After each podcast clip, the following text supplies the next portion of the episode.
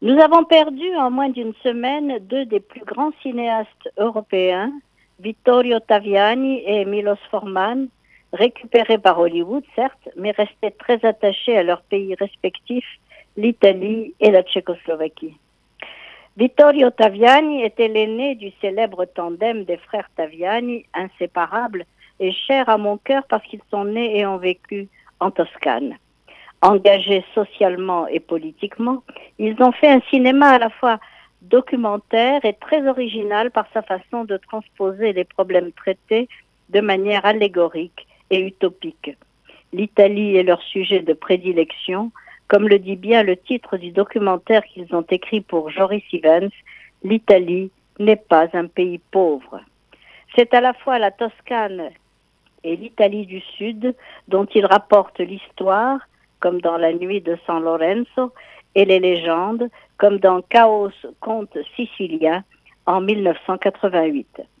Leur cinéma est surtout d'inspiration paysanne et dominé par la figure paternelle de Padre Padrone, mais ils ont fait sensation à Hollywood en 1987 avec Good Morning Babylonia, immense fresque historique qui établit un parallèle entre l'art des bâtisseurs de cathédrales et celui du cinéma.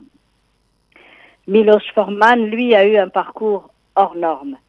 Fils de parents résistants déportés à Auschwitz, il est élevé avec ses frères par sa famille, rencontre Václav Havel à l'école publique et étudie le cinéma à Prague. Il réalise son premier long métrage en 1963, L'As de pique, comédie douce amère remarquée à Hollywood.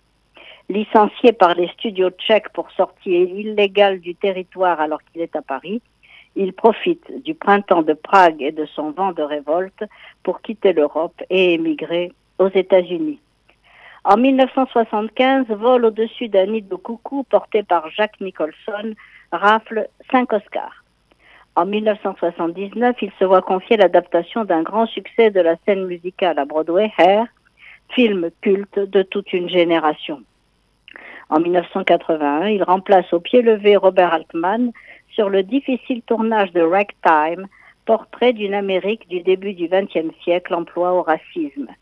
Et il obtient à nouveau l'Oscar du meilleur réalisateur en 1985 pour Amadeus, l'inoubliable biopic de Mozart porté par Tom Hulse.